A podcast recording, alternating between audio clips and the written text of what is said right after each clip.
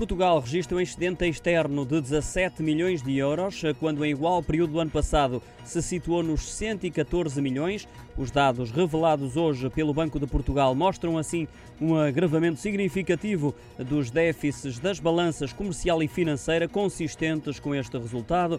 A variação negativa registada no saldo conjunto das balanças corrente e de capital foi em parte motivada pelo agravamento do déficit comercial português, que sofreu com as quedas nas exportações, perto de 21%, importações 19,5 pontos eh, percentuais. Adicionalmente, a redução do déficit da balança de bens, comparando com o período homólogo no valor de 558 milhões de euros, foi largamente compensada pela diminuição do excedente do balanço de serviços em 614 milhões de euros. A nota do Banco de Portugal destaca que 467 milhões eh, de euros deste último montante resultaram da rubrica de viagens e turismo.